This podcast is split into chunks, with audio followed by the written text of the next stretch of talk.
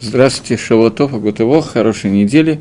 У нас 12 урок по 13 принципов веры, некоторые не соответствуют урок 12, а принципов 13, но мы начинаем новый принцип, который на самом деле всего только четвертый принцип, и попытаемся его сформулировать так, как он в разных местах написан, как обычно, а потом немножечко обсудить. Пока мне создают место для вопросов, я зачитаю несколько вариантов того, как существует это. Первый Первая формулировка, как обычно, та, которая дается в Сидуре, которая наиболее известная формулировка, и далеко не единственная формулировка, которая дает нам Рамбу. Формулировка звучит таким образом. «Анима амин бы мы нашли Маша барейт барахшмо гури шон ахарон». «Я верю полной верой в то, что Всевышний, благословенное его имя, он первый и он последний». Э, здесь есть одна вещь, на которую надо обратить внимание, мы потом, если у нас будет время на это, обратим внимание, но обратите внимание, что он сказал он первый Всевышний, он первый и он последний. Только в Сидуре Рамба вводит эту формулировку, это дополнение, в других местах она не введена, и на это, этот вопрос, который задает Сефер Карим, Сефер Карим задает вопрос, что в этом принципе, который сформулирован не в Сидуре, а в других местах, есть первичность Всевышнего – но не написано, говорит Сефер Карим, о том, что Всевышний, он бесконечен. Написано, что он бесконечен как бы сначала, но о конце Всевышнего ничего не сказано. И это кушья, который задает Сефер Карим, Рамбам как бы от нее низгар фактически, когда в Сидуре он приводит другой немножко нусок и дополняет, мы немножко к этому вернемся дальше. В других местах Рамбам пишет это по-разному. Например, в книге Рошимана он пишет, что четвертым исодом является что? что? Эхад и Нискаргу, тот эхад, тот единый, о котором мы говорили раньше, он кадмон баймет, он первичен, по-настоящему первичен, действительно первичен. И то, все, что находится помимо него, в нем нету этого кадмута, этой первичности, и такой, как существует в нем. И, э, и на эту тему написано много доказательств во многих книгах, говорит Рамбл. И этот четвертый исот, исот мы не учим, Эн ламдим мин маане элокай кодом умитахат зрата алам. То есть его невозможно выучить, я перейду сразу на человеческий язык, его не, просто Рамбов Марайон Вухим это подробно разбирает, он говорит, что это первый сот, который существует, который невозможно выучить по законам природы, философским способом, а получить его можно только бы навиют, только в пророчестве. То есть, первые три сода, которые мы разбирали, первые три икара, которые мы разбирали довольно долго, они могут быть выведены логическим путем, их можно открыть через изучение законов природы, и можно открыть философским путем, и к этому пришел так или иначе, по мнению Рамбама Аристотель, но начиная с этого икара, это икар, который невозможно получить, а только через пророчество. Для того, чтобы вам просто напомнить, я об этом уже говорил, когда Авраам Авину Э, открыл Всевышнего, то сказано, что он посмотрел, увидел солнце, решил молиться солнцу, потом увидел луну луне, ветер ветру, вода воде и так далее, разным проявлением воли Творца хотел молиться Авраам Авину до тех пор, пока не сказал, что должен быть кто-то, кто Мигалгель, весь, Мисавев весь этот Галгаль. Должен быть кто-то, кто крутит весь этот Галгаль таким образом, чтобы он крутился. Должен быть хозяин всего этого, и это единый Всевышний. И так он не написано дальше, я почти это сказал, но это не написано. Не написано, что таким образом, логически размышляя, Авраам пришел к единству Творца и так далее. Написано, и после того, как он к этому пришел, Яцицалав Бааль открылся ему, показался ему хозяин всего мира и раскрылся ему в пророчестве. То есть, раскрыть все эти вещи самостоятельно мы не можем. Можем прийти к каким-то вещам, можем увидеть доказательства этому, но правильное восприятие этого возможно только через пророчество, и это начиная с этого исода, который я сейчас говорю. До сих пор первые три исода мы могли раскрыть, наблюдая законы природы. Есть еще одна формулировка, которая дает Рамбам, формулировка, которую... Есть еще несколько формулировок, но Например, в Галахот Шо Рамба пишет, пять видов людей называются мини-еретиками, и та-та-та-та-та-та, и также тот, который говорит, что Всевышний он не един, и он не является первым и, со, и цур и создателем всего. Это касается этого исода, первый и создатель, первичный и создатель всего. Я не знаю, как лучше на русский язык перевести. Но есть еще одно в פירוש המשניות еще одна формулировка, которая дает Рамбам, которая дана сразу в одном и том же פירוש, в двух נוסחאות, и нам нужно остановиться на разнице между ними.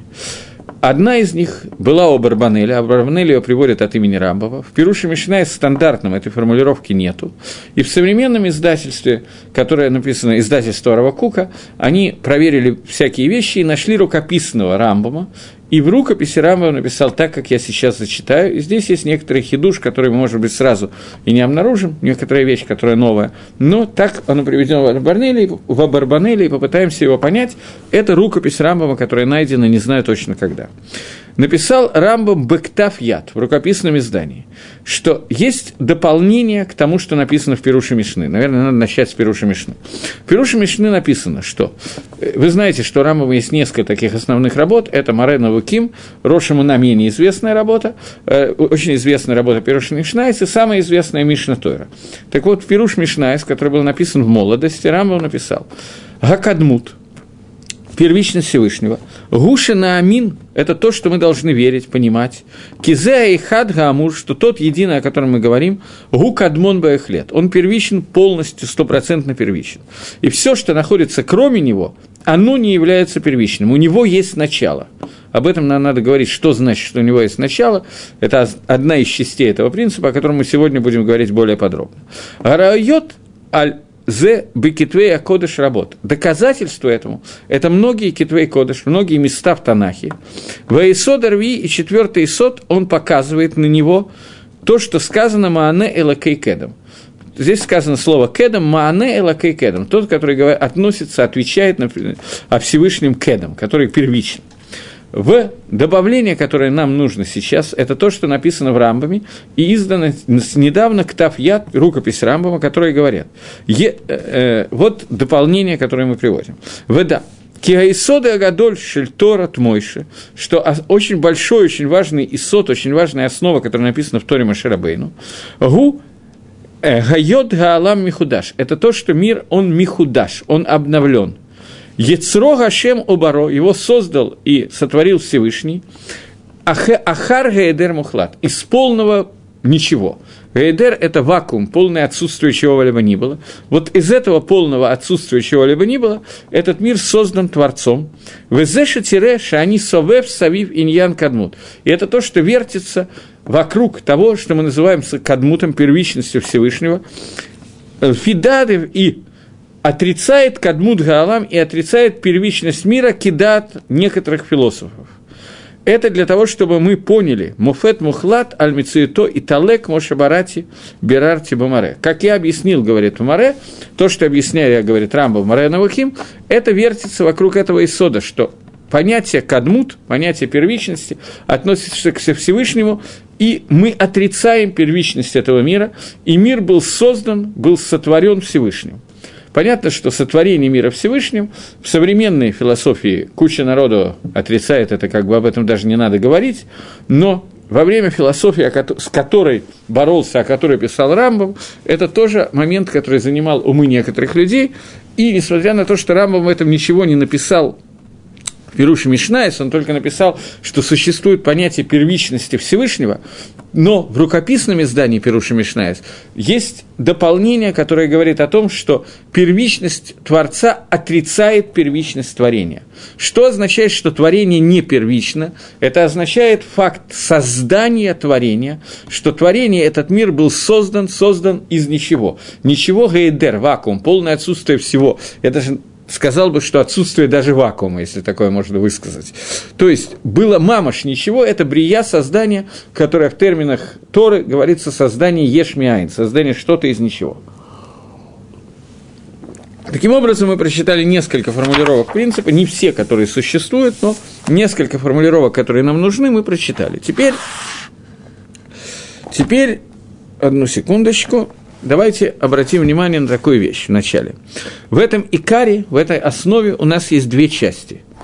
Мы уже их сформулировали, но теперь более жестко сформулировать. Первая часть – это то, что Всевышний первичен, имеется в виду, что у него нет начала, и он не связан никоим образом со временем. Я не знаю, как лучше это сформулировать. Он первичен кавана, что он не имеет, имеется в виду, что у него нет начала, и он вообще никаким образом не связан с временем. Поэтому Здесь содержится ответ на вопрос, который задает Сефер Карим, который спрашивает на Рамбова, почему не указано, что Всевышний бесконечен не только в начале, но и в конце, что он не имеет никакого конца. Рамбов в Сидуре написано «Я верю полной верой в том, что Всевышний, он решен и он охорон, он первый и он последний». В других местах Рамбам этого слова «последний» не указывает. У Сефера и Карим не было Рамбама, который в Сидуре. Я не знаю, когда он был написан точно, когда он был напечатан в Сидурах, это я уже не могу сказать. Но Сефер и Карим явно его не видел, поэтому он задает вопрос, почему не написано, что Всевышний бесконечен и не имеет конца, не только начала, но и конца. В связи с тем, что я сейчас зачитал вам кусочек объяснения Рамбама, которое стандартное объяснение, которое есть, первый пункт – кадмута, первичности Творца, он объясняет не только то, что Всевышний, он включает в себя, не только то, что Всевышний не имеет начала, но он вообще не связан со временем. Поэтому автоматом мы должны ответить на Кушью Сефер и Карим, что он не имеет конца тоже, потому что понятие времени к нему не относится, вообще никак не относится. Этим пунктом, на самом деле, я хотел бы заняться не сегодня, а в следующий раз в основном – а в этот раз я хочу начать со второй части. Почему? Потому что она легче, и после нее, мне кажется, будет легче мне рассказывать и вам понимать первую часть. Вторая часть, но я хочу предупредить о том, что существует первая часть, которая является основой основ этого исхода. Вторая часть говорит, что все остальные вещи, кроме Творца, у них нет отношения к понятию первичности, которое относится так, как это относится к Творцу. То есть они все, любые вещи, все миры, которые созданы, все, что существует, оно михудашим и невроем. Они создания, они созданы, и они созданы из ничего, то есть это полный хидуш, это полное обновление, создание что-то из геедера, что-то из вакуума, из полного отсутствия понятия чего бы то ни было. И, и понятие «время» – это понятие, которое входит в понятие создания. Время тоже не было всегда, оно было создано – Время – это нивра, это создание, и поэтому оно не имеет отношения к Создателю, Создатель находится вне его, но любые остальные создания, которые находятся, они находятся внутри времени. И это то, что включил Рамбом вот в той в рукописном издании, которое сегодня у нас уже напечатано, когда он сказал, что существует понятие, которое называется «хидуш алам» – обновление новое создание, создание мира, которое является новое. И это же Рамбам написал на самом деле в Рошамуна, в старом издании, в стандартном издании Рамбама, он тоже написал о существовании понятия, которое называется хидушалам. И это две вещи, над которых нам нужно сейчас остановиться.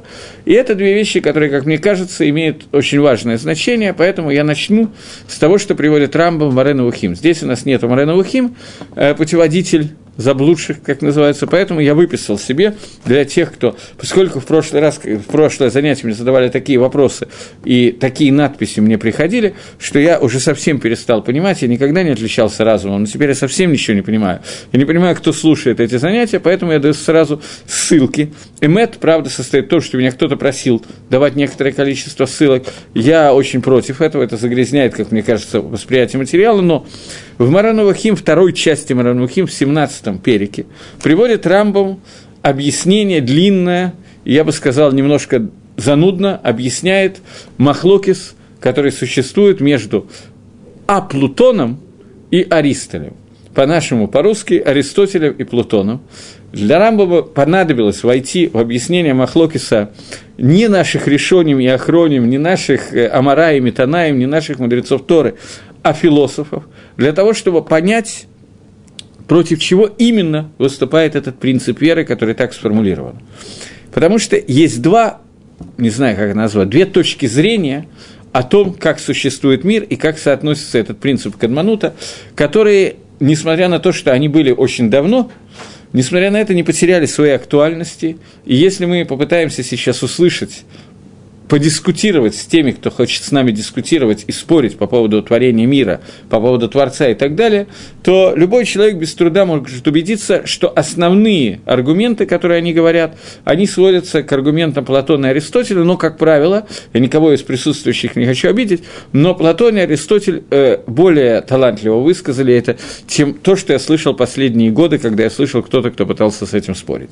Поэтому давайте зачитаем, как Рамбом формулирует эти вещи.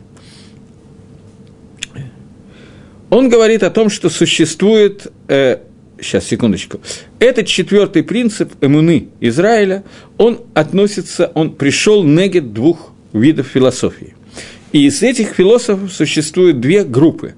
Две группы. Есть те, которые говорят, и глава их, Барашам, я не знаю, глава их, первый из них, Аристоль, Аристотель, они говорят, что Алам Кадмон Кадмон Баре, что мир так же первичен, как первичен Всевышний. То есть, что так же, как Всевышний существовал всегда – также мир существовал всегда. Но существовал он не в том виде, в котором мы видим сейчас, а Всевышний сделал некие изменения этого мира. И эти изменения этого мира дают Всевышнему право называться Создателем, потому что он создал какие-то вещи, которых раньше не было. Но сам мир – каком-то виде, существовал всегда. Аристотель развивает эту идею и приводит некие доказательства этому.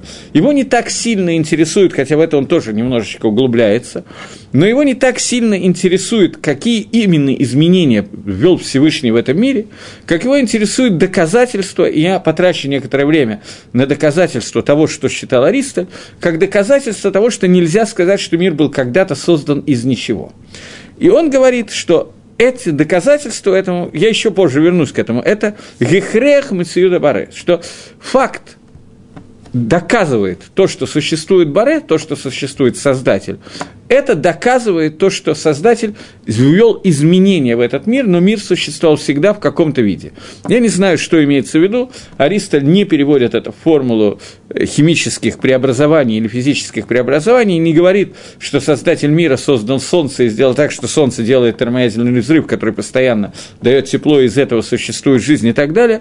В эти детали Аристоль не входит. Его интересует сам факт того, что создание мира – это какое-то сочетание изменения какого-то первичного хомера, какой-то первичной материи, которая существовала всегда. Это мнение Аристоля.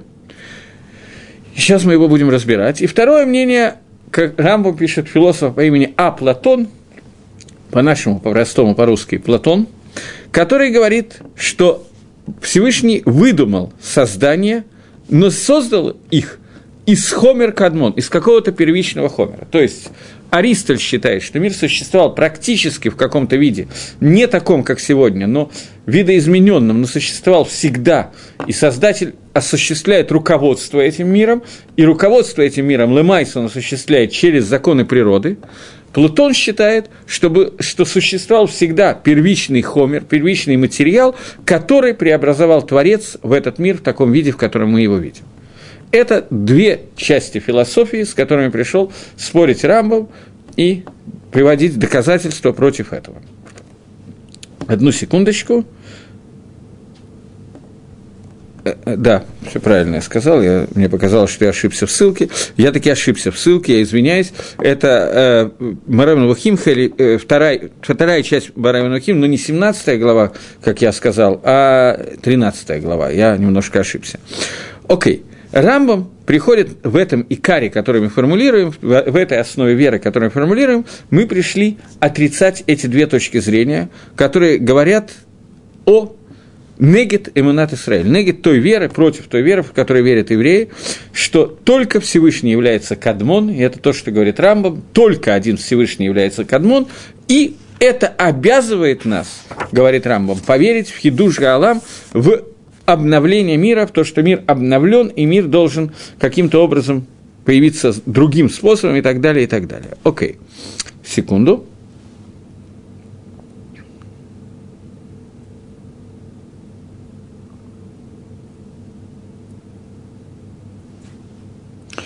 Я уже сказал, я только хочу зачитать немножко, как Балия Карим задает, задает кушьет на Рамбама. Он пишет, что Рава Гадоля Рамбам, большой Рав Рамбам, написал, что нужно знать, что Всевышний, он кадмон, он первичен. Задает вопрос Балия Карим, что это не является одним из икарим, одним из принципов веры. На это, то, что такой принцип существует, он халек. Потому что, если бы это было так, то нужно было бы сказать также, что он вечен на, на бесконечно на будущее. И это кушья, которую он ставит на Рамбама, и из-за этой кушьи Бали Карим отказывается написать это как принцип веры. Но Поскольку мы уже посмотрели, что Рамба в двух местах пишет о том, что это обязывает понять вечность Всевышнего и на будущее, то поэтому нам не обязательно сейчас заниматься Сейфер и Карим, нам надо только понять, в чем у них махлокис.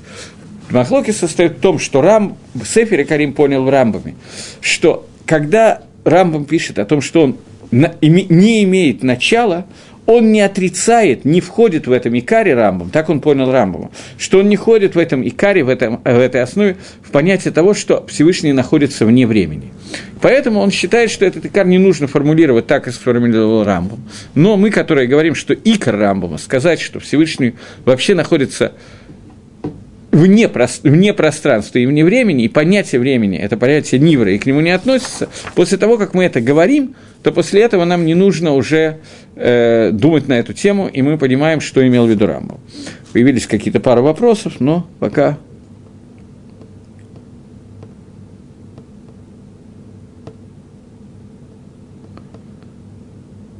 Ну-ну-ну. Дальше. Дальше, можно до конца вопрос? Секундочку, сейчас вопрос пока появляется до конца, потому что строчка не влезает.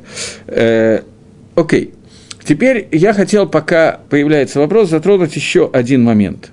Момент, который заключается в том, что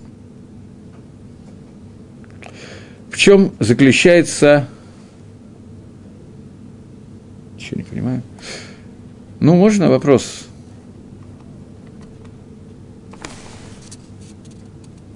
Все, убрали. Как раз то, что я хотел писать, прочитать, убрано. Окей, okay. вопрос тогда, который я хочу сейчас затронуть, просто вопрос, э, можно мне его дать просто прочитать? Нельзя? Что, а если время сотворил Бог, тогда он творец всего. Окей, okay, я прочитал вопрос, можно не увеличивать. Окей, okay. э, вопрос, который мне был задан, о том, что э, я его зачитаю. Мне кажется, что здесь надо затрагивать вопрос времени, так как без времени... Э, было же вопрос, ушел вопрос. Так как без времени создать что-либо невозможно, а если время сотворил Бог, то дальше я не вижу вопроса, но тогда он великий творец всего, Беседер. То есть вопрос, который задал Руслан, вопрос заключается в том, что нам надо немножечко, перевожу его на свой язык, что нам надо немножко попытаться обсудить, что такое творение времени. Я к этому приду еще через несколько минут. Вопрос вовремя задан и правильный. Я только до этого хотел коснуться еще одной вещи. Рамбам в своем споре по Авреду Хим с Аристотелем и Платоном касается аргументов, которые приводят Аристотель и Платон, в основном Аристотель. Аргумент, который он приводит, заключается в том, что мы не видим в мире ничего, что указывает на то, что мир был создан. Аргумент достаточно сильный. Аргумент, который говорит, что... Давайте так, сразу же. Часть этой темы мы будем разбирать на следующем уроке. Основное, что меня интересует на сегодняшнем уроке, это создание мира, хидуш галам, вторая часть, что Всевышний, он первичен – это одна часть. И вторая часть, что мир, он не первичен, то есть он был создан, он имеет начало, и это начало – это создание миром Творца и создание времени Творцом. Это то, что мы сейчас хотим обсудить. Что Творец создал мир, я оговорился, и что Творец создал время. Это одна из частей творения.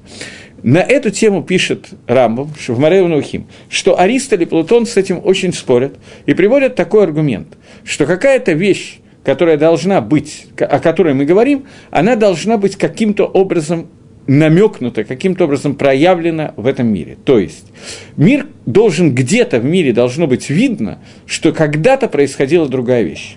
То есть, если мы говорим о том, что Творец сотворил мир, где указание на это в природе этого мира? Мы смотрим по сторонам и этого не видим, и это правда. Действительно, очень трудно посмотреть на мир и сказать, что мир создан Всевышним. Даже когда Мидраш говорит об Аврааме, который был немножко выше нашего с вами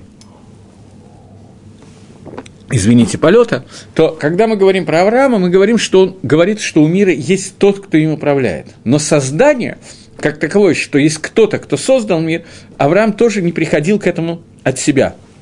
Для этого нужно было, чтобы ему открылся Бааля Бера и показал это. Аргументы Платона и Аристотеля в том, что мы ничего, что есть в этом мире, не указывает на его сознание. Понятный аргумент. Аргумент довольно сильный. То есть, как пишет Рамбом, что они пишут, приводят доказательства из природы, из материи и так далее, что сегодня мы видим, что есть две вещи, которые должны быть первичные, кроме Всевышнего. Они согласны с, пер, с первичностью Творца, но должны быть еще две вещи, которые первичны, а именно материя, материал и время. И философы, философы исходят из того, что... Сейчас, секундочку. То есть сегодня есть другие виды философии, пишет Рамбов, которые как-то иначе рассуждают, но первичные философы, о которых мы говорим, то есть Аристотель и Платон, они не могли не увидеть никакого доказательства, никакого намека на творение времени и творение материи. Чува, который дает Рамбам на этот вопрос, ответ, который дает Рамбам на этот вопрос, это на это он уделяет вот, вот здесь, вот 17-й перек, я просто ошибся, 17-й перек второй части, и он пишет, э, чтобы дать этот, объяснить это, он приводит какой-то пример о том, что человек, который никогда не видел беременности и родов. Такие люди бывают. Представим себе человека, который никогда не видел, не знает, о чем идет речь, что такое беременность и что такое роды. Он видит человека и задает вопрос, как этот человек появился – Стандартный ответ, который обычно дается детям, что нашли в капусте или принес аист. Но человек чуть старше, он знает немножко другую технику деторождения беременности и так далее. Человек, которого этого не знает, но обладает каким-то разумом.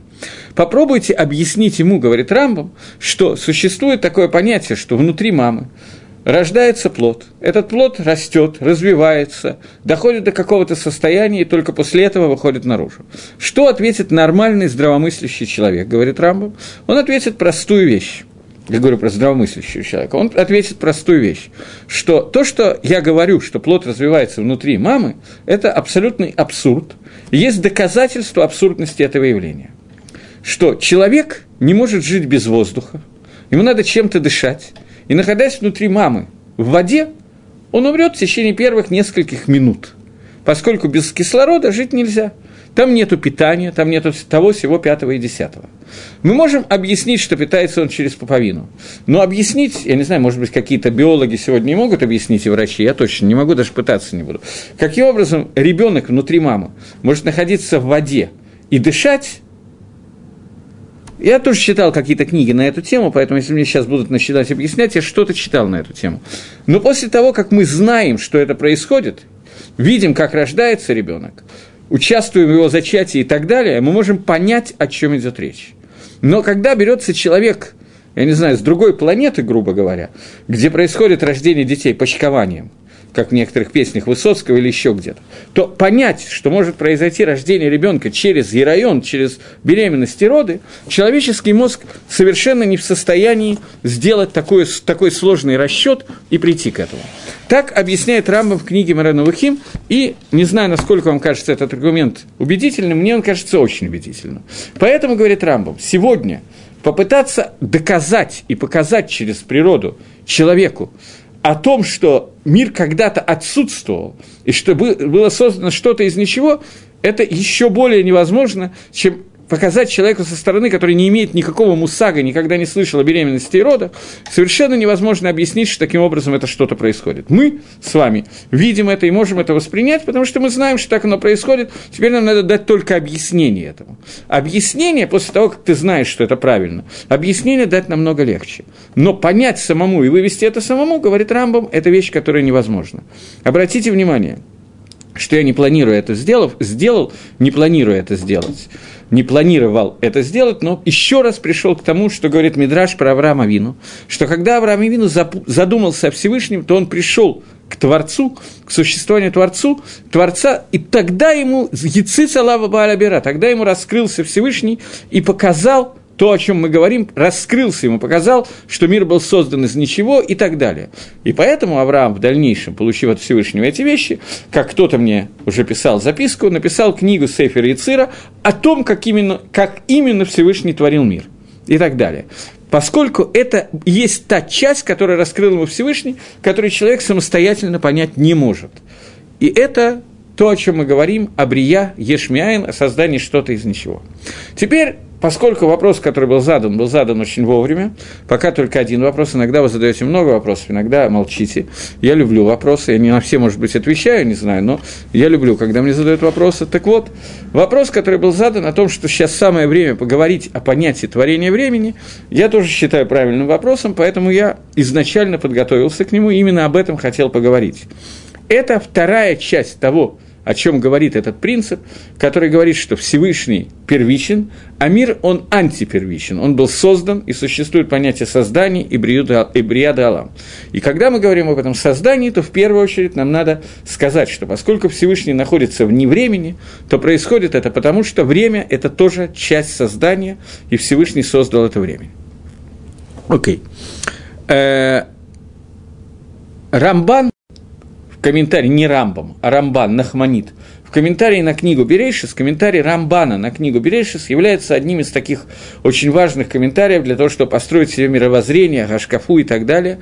Когда-то в древние времена, лет так сто назад, уже, наверное, больше, уже, наверное, 150, когда человек сдавал экзамен на шхиту, во многих общинах, кроме того, чтобы принимать у него галаху, галахот шхита, проверять, знает ли он законы ритуального убоя скота, Кроме этого, его проверяли, знает ли он Рамбана на Берешит, потому что Рамбан на Берешит – это построение Махшова, построение мировоззрения человека, и многие рабоним считают, что без этого построить свое мировоззрение невозможно.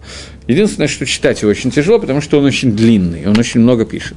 Но я зачитаю одну строчку из Рамбана на Берешит. Лемайса об этом пишет очень много народу, поэтому эту строчку нам надо обсудить. Миша и Цуа Шамаем Ваарец, с той секунды, как вышли это я уже добавил, с того, с когда вышли время и земля, э, зе, э, небеса и земля, и вышли они из Эфеса, из нуля, в Еш, в понятие «существовать», то это упомянуто, то, как они вышли, то, как были созданы небо и земля и вышли из, из понятия «ничто во что-то», это упомянуто в первом посуке, Берешит Бара вначале сотворил Всевышний небо и землю, в этот момент появилось время – так пишет Рамбан на четвертое предложение книги Берешит, первая глава, четвертое предложение. И это то, о чем мы говорили, что это вещи, которые человеку фактически очень трудно понять что время – это понятие, которое может быть создано. Почему нам это трудно понять? Это, я бы сказал, что понять еще труднее, чем пример Рамбома с, с беременностью, когда Рамбом говорит, что человек не может понять, который не знает, что это такое, не может понять, что такое беременность, потому что это противоречит всему, что он видит и что он понимает. Также мы не можем понять, что такое время, вернее, его отсутствие, потому что мы видим постоянно жизнь внутри времени, и понять, что может быть что-то, где нет времени, это вещь, которая для нас понять невозможно, и действительно этого понять полностью невозможно. Но это надо попытаться осмыслить и понять. В другом месте сказано, есть Гемора в трактате Рожешона, Гемора переч... говорит о том, что мир создан десятью речениями, Говорит Гемора, что когда мы посчитаем «Вайомар, Вайомар, Вайомар» и сказал, и сказал, и сказал, то мы найдем только девять речений. Десяти речений нету. Говорит Гемора в трактате Рожашона, по-моему, Дав, не помню, какой Дав – Ламит Бейт, мне кажется, не помню. Говорит Гемора, что «берейшис нами Маамарху». Слово «берейшис» в начале сотворил Всевышний небо и землю, это тоже высказывание, которое, сотвори, которым, которое сотворено Творцом, и это высказывание, это творение решит, творение начала, то есть творение времени. Первое, что сотворил Всевышний, это он сотворил понятие «время». Что такое понятие «время»? Это понятие, которое можно по-разному определить, но полного определения, тем не менее, дать невозможно. Время – это то, что делает возможным какие-то изменения. Время – это то, что делает возможность какого-то движения. Время – это понятие, которое неразрывно связано с понятием материальности. Время – это вещь сугубо материальная. Вне материи нет времени – я понимаю, конечно, что я сейчас вхожу немножечко в теорию относительности Эйнштейна, очень чуть-чуть залезаю, но тем не менее, э, я слышал одного очень большого равина, который сказал, что фактически вся теория Эйнштейна написана в Рамбане на книгу Берейшис. Это, конечно, некоторое преувеличение. Рамбаны интересовали немножечко другие вещи, чем Эйнштейна, это легко догадаться. Но, тем не менее, то, что время связано с материальностью мира, это, безусловно, написано в Рамбане, и этим пользуется Эйнштейн. Только Эйнштейн пользуется это для конкретных вещей, для того, чтобы связать э, время со скоростью, э, с массой и так далее. и пишет некоторые постулаты, каким образом это связано. Я думаю, что кто-нибудь из тех, кто меня слышит, знает это лучше меня, поэтому я не буду входить на всякий случай в этот иньян, но, тем не менее, если мы используем для понимания этой теории, для начала понимания теории Эйнштейна, что время связано с пространством, время связано с расстоянием, время связано со скоростью, время связано с э, массой и так далее, если мы возьмем то, что пишет Рамбан и Рамбам за постулат, то есть время создано, и время создано внутри материальности, и оно неразрывно связано с материей, то будет немножко легче двигаться дальше и понимать то, о чем пишет Эйнштейн. Безусловно, Рамбана не интересовали формулы, которые вводил Эйнштейн, и сама теория относительности. Но вот этот вот постулат связи времени с материей, это то, на чем держится очень многое в понимании того, что значит, что время было сотворено Всевышним. Поэтому я зачитаю опять кусочек, только на этот раз не Рамбама, а книги Магараля, Мораль из Праги, который пишет несколько слов о творении времени. Тут я должен извиниться, я постараюсь читать это близко к тексту, несмотря на то, что Магараль – это очень малочитабельная книжка. Он написан таким образом, что читать и переводить ее достаточно сложно, но тем не менее. Говорит Магараль, знай, что время, у него есть четкое отношение к понятию материи. И это вещь, которая объяснена – тому, кто будет немножечко задумываться от понять, над понятием мудрости, потому что э, существует продолжение понятия, которого, понятия времени, и это подобно продолжению материи. То есть так же, как время имеет протяженность, так же материальный мир имеет пространственную протяженность. Что вся, материя, вся материальность этого мира, у него оно имеет какие-то размеры, и оно делимо – и также время, оно имеет размеры, и оно делимо. Потому что время, оно связано с материей. Потому что время – это то, что митхадеш, то, что михадеш, то, что обновляет, то, через что обновляется движение, а движение, оно связано с материей. И тот, кто будет над этим раздумывать, он поймет, что время и движение, и материальность, они связаны друг с другом. Так написал Магараль в Гура Дашем, в 46-м перике, Маораль города Ашем об этом пишет, и это то, что я сказал своими словами, в общем, то же самое. Это связь времени с материальностью. Поэтому, поскольку материальность, она создана, то время, оно тоже создано, потому что вне времени не существует материальности, так же, как время не может существовать вне материальности. Что нам понятно, я даже как-то немножечко уже ушел от некоторых трудностей, которые могли возникнуть с этим, но я еще раз хочу сказать, что нам очень трудно понять сам факт того, что когда мы говорим о понятии времени, мы, можем, мы тут же говорим о том, что было я не знаю, звучит немножко абсурдно, но было время, когда времени еще не было. Это вещь, которая звучит немножечко абсурдно, это также трудно понять, более трудно понять, чем понять то, что ребенок может быть, ну, существовать, Влад может существовать внутри мамы, плод может существовать внутри мамы, и там каким-то образом существовать для того, кто видит живого человека и никогда не слышал и не знал о понятии беременности. Просто нам проще это понятие мы знаем. Теперь я должен на одну секундочку – или на большее время, не знаю. Поскольку мы заговорили о понятии времени, то я хотел бы здесь сказать о том, что когда мы говорим, что Всевышний создал время, то случилось это, нулевая точка отсчета времени, произошла 5773 года назад, если я не ошибаюсь, и таким образом миру сейчас 5773 года.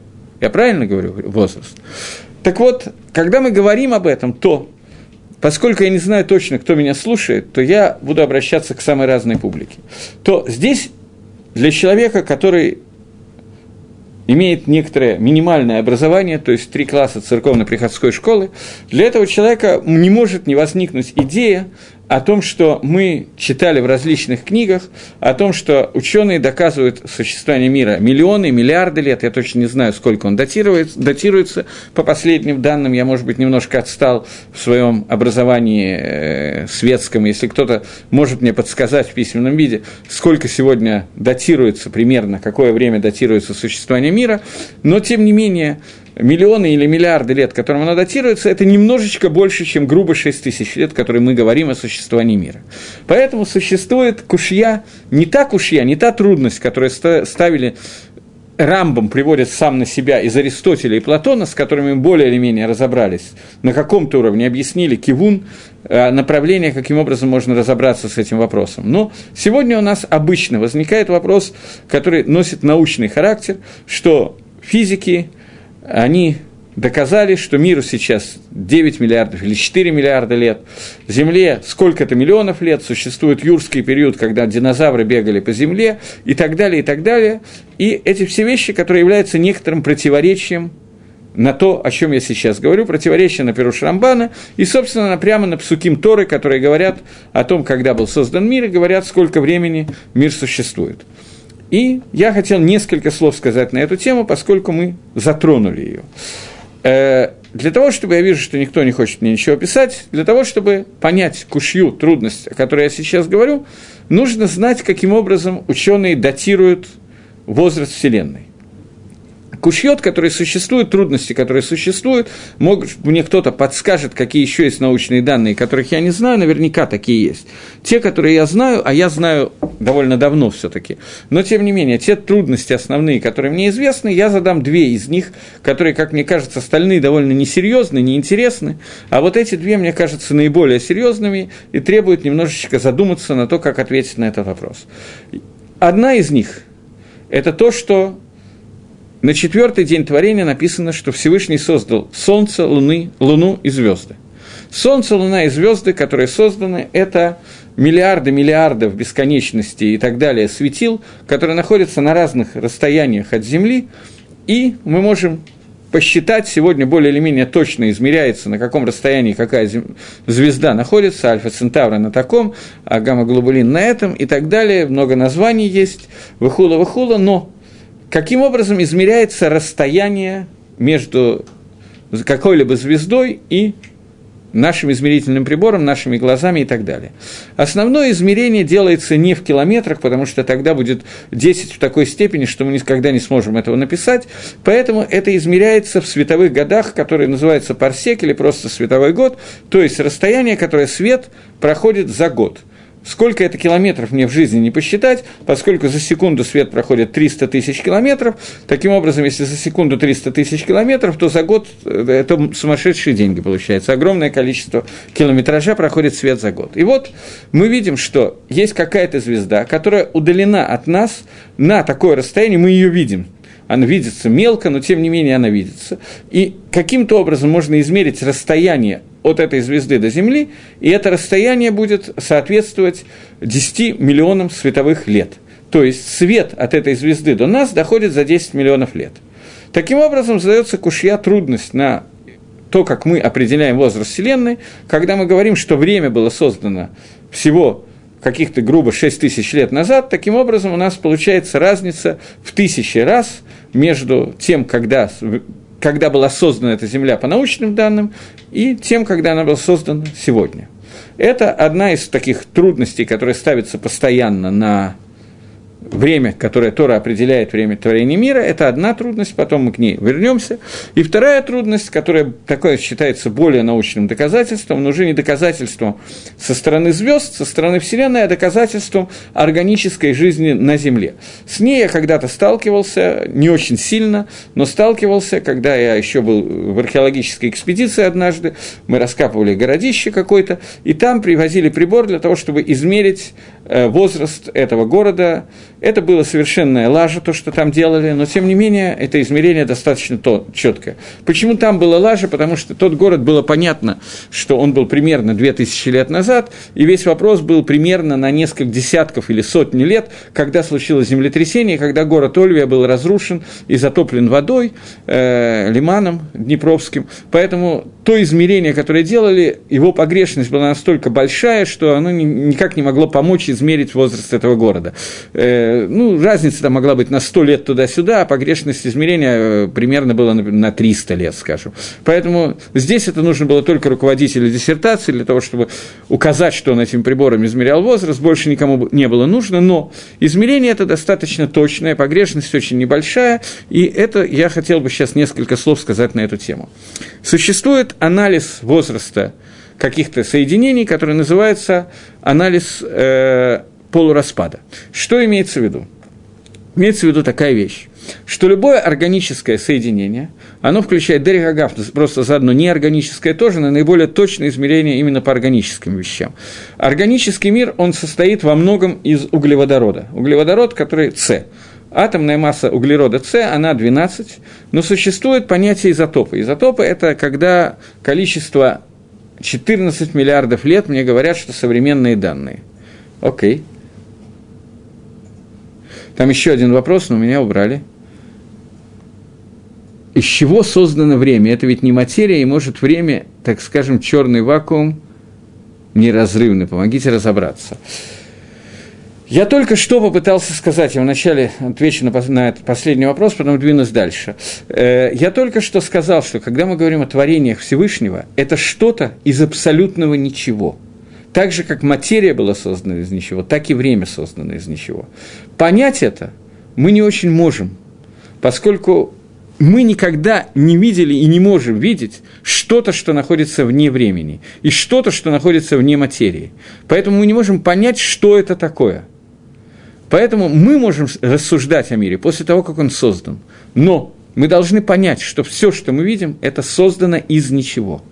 Это и есть икор, понятие создания, и это и есть основная часть вот этого икара иммуны, то, что нам открыл Всевышний через пророчество, что было создание Ешми Айн, создание что-то из ничего.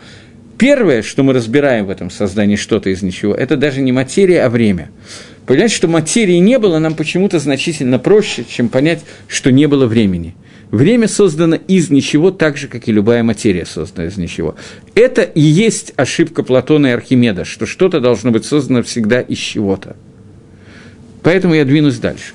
Так вот, возвращаясь к возрасту Вселенной, 14 миллиардов лет, как они определяются, мы поговорим потом, а сейчас о периоде полураспада. Существует такая вещь, что существует почти в любых элементах, которые есть, во многих, не почти во всех, но во многих элементах, которые есть в таблице Менделеева, существует такая вещь, как изотопы.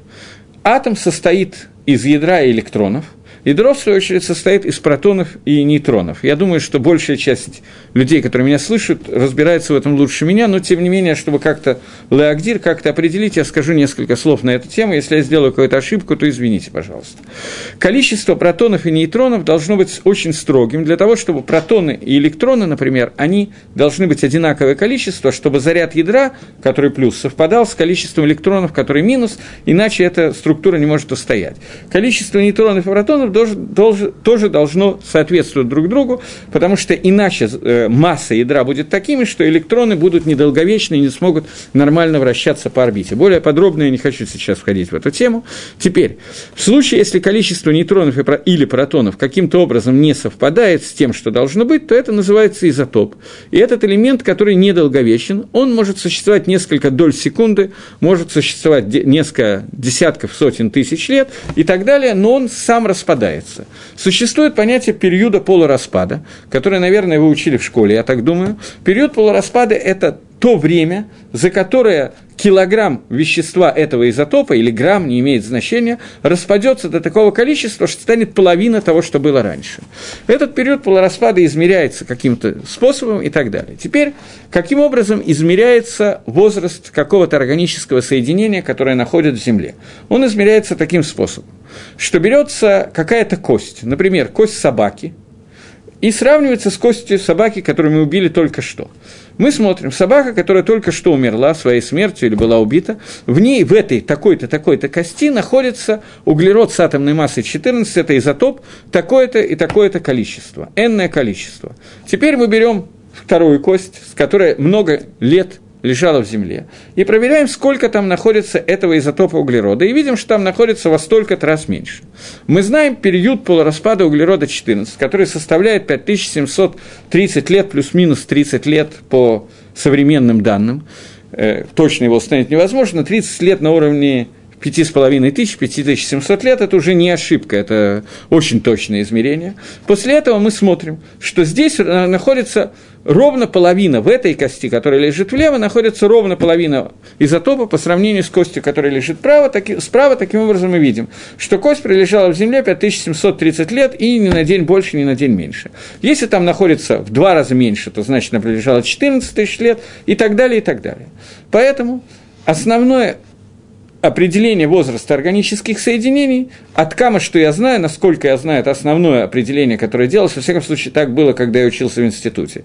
Э, берется какие-то органические соединения, которые находятся, самые древние, которые находятся, и смотрится, какое там количество углерода 14, и сравнивается с тем, что происходит сегодня, и после этого делается график. Мы знаем период полураспада, соответственно, можем продлить, экстраполировать график дальше и увидеть, когда эта кость появилась на свет, и узнать, сколько лет этой кости. Если мы находим, что этой кости 14 миллиардов лет, такого еще никогда не находилось, но находились кости, которым несколько миллионов лет, таким образом можем определить, что эти кости содержатся в Земле несколько миллионов лет, и знать, когда был создан мир, минимальное количество. 14 миллиардов лет, которые мне написали, это обычно делается анализ по звездам, а не по костям, но к нему я вернусь чуть-чуть позже. Теперь, здесь, в этой ситуации, тогда у нас получается стира противоречия, потому что Тора утверждает о 6 тысячах годах, а наука утверждает, и вроде бы как достаточно здраво рассуждает, о миллионах лет – Ответ на этот вопрос, ответ довольно простой. Но до этого я забыл сказать такую вещь,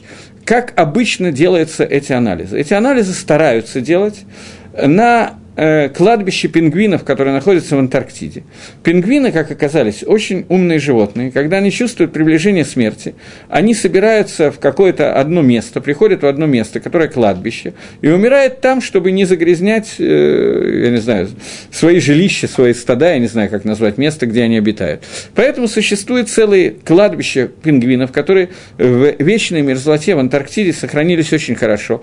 И там извлекают где-то из глубин какого-то пингвина, и там делают делают этот анализ. И анализы показывают несколько миллионов лет соответствие с периодом полураспада, о котором я сейчас говорил. Я думаю, что я более или менее нормально, как не совсем научно, но, тем не менее, более или менее нормально изобразил, что я имею в виду. Понятно, что возникает вопрос, и вопрос понятный. Ответ на этот вопрос я видел разные, несколько ответов вопрос, на этот вопрос я видел, но один из них, который мне кажется наиболее красивым, наиболее понятным, и кроме того, он написан доктором географических наук, э, не географических, конечно, а геологических наук из Америки, человеком, который явно разбирался в том, о чем идет речь, а не просто кем-то, кто с бухты-барахта написал какой-то ответ, который, может быть, даже звучит красиво, но, тем не менее, не выдерживает некоторых вещей, связанных с научной критикой. Ответ на этот вопрос, который я предлагаю дать, это такой ответ, что миру на самом деле 6 тысяч лет плюс 7 дней творения.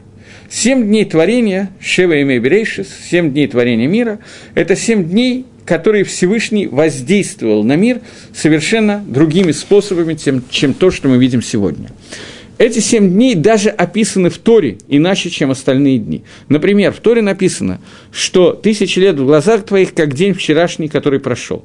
А Кодыш Барагу сам формулирует эти, тысяч, эти семь дней как тысячелетия. То есть, что, что имеется в виду? В это время это потом, пока не показывайте мне вопрос, секунду, слишком длинный, я хочу закончить.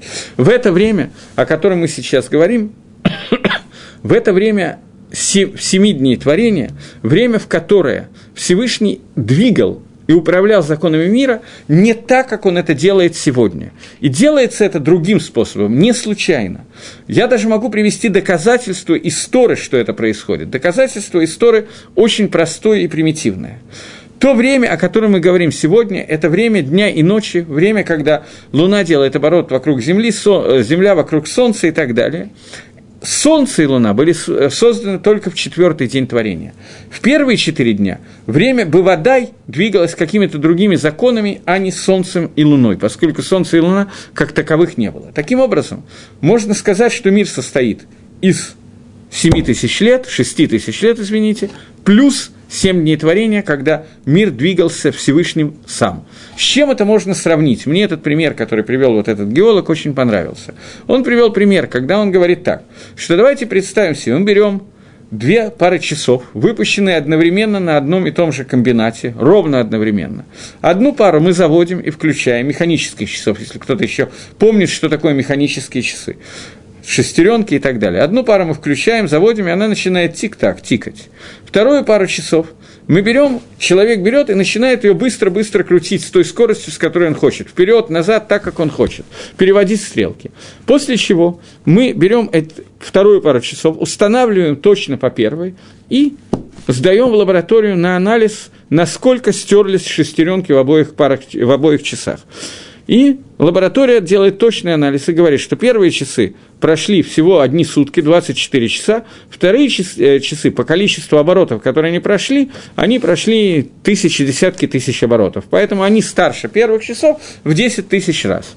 Лымайса, на самом деле, эти часы были выполнены, сделаны, созданы одновременно. Но, несмотря на то, что созданы они были одновременно, одни часы – создатель этих часов, сам крутил вручную, а другие часы э, Хакодыш Баругу он установил по законам природы. И эта разница мы воспринимаем сейчас, как будто бы шестеренки стерлись, и количество вещей, которые произошли, оно огромно. Нолы Майса на самом деле.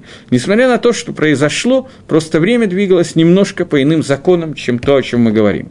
Я вижу, что я планировал все это сделать намного быстрее. Появился какой-то огромный вопрос, я попытаюсь его прочитать сейчас, и думаю, что мне придется продолжать этот урок в следующий раз. Э, время – это субъективное понятие, возникающее в психике человека при сопоставлении частот колебательных процессов, один из которых выступает в качестве эталонного. В силу того, что выбор процесса эталона субъективен, время – субъективный фактор бытия. Отсюда восприятие время разное. Измерение времени основано на выборе некоторого маятника, счетчика полных колебаний. Выбор же этого эталона субъективен в зависимости от оценки того или иного развивающегося процесса Вселенной, но не всегда выбор бывает осознанно, в некоторых случаях эталон неопределенно или теряется. Отсюда и время неопределенно информационное, бытовое, физическое, биологическое и т.п. В мироздании объективном три единства – материя, информация, мера – существует два типа соизмеримости. Один тип порождает восприятие времени, второй тип соизмеримости порождает восприятие пространства. Объективно порождать пространство и время – свойства три единства, но не объективное время и пространство, вместилище материального мира. Объективность времени в его объективной измеримости, а не в объективной неопознаемости. Пространство временного континума. В мировоззрении триединство материи, информации и меры, пространство и время оказываются выражением свойств соизмеримости различных фрагментов тварного мирозрения, мироздания между собой, и поскольку человек является частью этого тварного мироздания, то ему свойственно как восприятие пространства и времени, так и порождение пространства и времени своей деятельностью. То принято частично. Но то, что я сейчас хочу сказать, поскольку мне надо вернуться к тому, о чем я говорю, есть еще одно, так еще несколько вопросов появился. Э, так может, времени вообще нету. Время есть, как любая вещь творения, о котором мы говорим. Творение так же, как существует сотворенный человек, так же существует сотворенное время. Времени нету в том плане, что оно творение Всевышнего, а не объективная вещь. Кадмун первичен – это только Творец – я слышал, что подробно о времени говорится в Нефиш Гахаим, и даже кто-то защитил диссертацию на тему времени по этой книге. Вы об этом знаете. Об этом я знаю. Хорошо, смотрите, я думал, что я об этом именно и буду сегодня говорить, но, вероятно, об этом мне придется говорить в следующий раз, поскольку у меня осталось одна-две минуты.